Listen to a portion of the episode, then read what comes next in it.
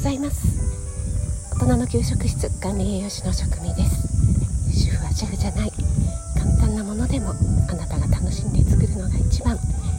毎日食べても飽きない味こそ家庭料理。そんな思いで配信しています。はい毎日暑い日が続いていますがこんなね暑い日キッチンに立つのがね本当に苦痛になるんじゃないかなと思いますけども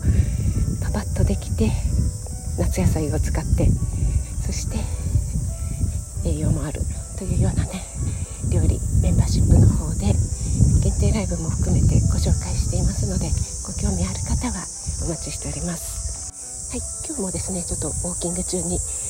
公園で収録していますのでセミの声が賑やかかと思いますが、えー、ご了承ください。今日は夏バテは腸バテっていうねお話をしたいと思います。今朝ですねあかりの気ままにラジオのあかりさんのライブに入りましたら夏風邪をひいてる人多いですかというようなお話されていました。そこにね大人の健康教室の高田さんが、えー、腸が冷えている可能性そして自律神経がね乱れている可能性があるんじゃないでしょうかみたいなコメントをされていてさすがだなと思ったんですが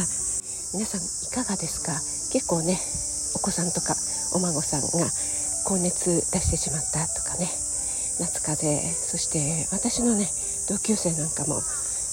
今は良くなったけど40度近く熱が出ちゃっててなんていうね話をつい最近聞きました。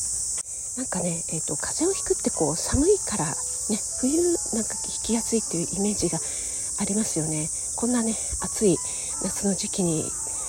風邪をひくなんてって思う方も多いかもしれませんが実はですねあのあなたの内臓は疲れているかもしれないバテているかもしれないということなんですよね。で体の中のことってなかなか分かりにくいです。あの臓器ってこうあんまりねあの黙々と頑張ってくれてるので悲鳴を上げないんですよね。そして腸が冷えているかどうかっていうのもこう直接触ることができないので、えー、よくわからないですよね。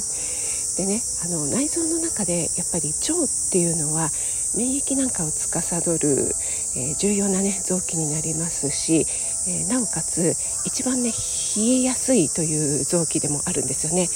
なのでよくねお腹冷やさないようにとかって子どもの頃から言われましたよねあの腹巻きをして寝るとか夏でも暑いからねあの上半身とか下半身？足とかはこう布団から出していてもお腹だけは癒さないようにお腹にタオルケットを巻いてなんていうことをねやられていたかなと思いますけども本当にねそれぐらいケアしてあげる必要があるっていうのが腸なんですよね。で、えー、腸がね冷えたりバテたりするとなんか下痢をしたり便秘をしたり腸のねあの具合が悪い症状が出るって思われがちですがもちろんねそれもあるんですけどもやっぱりねあの腸がバテているということは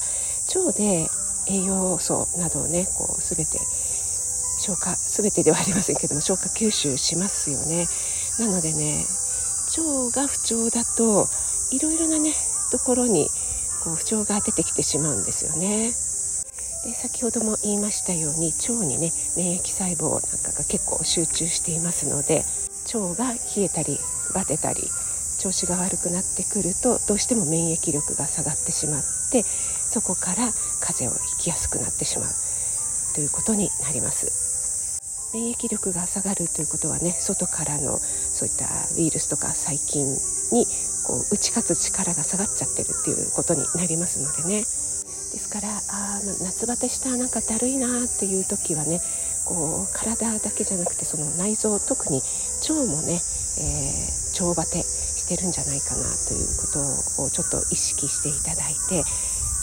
腸をなるべく冷やさないように、えー、夜寝る時もそうですしもう冷たいかき氷とかね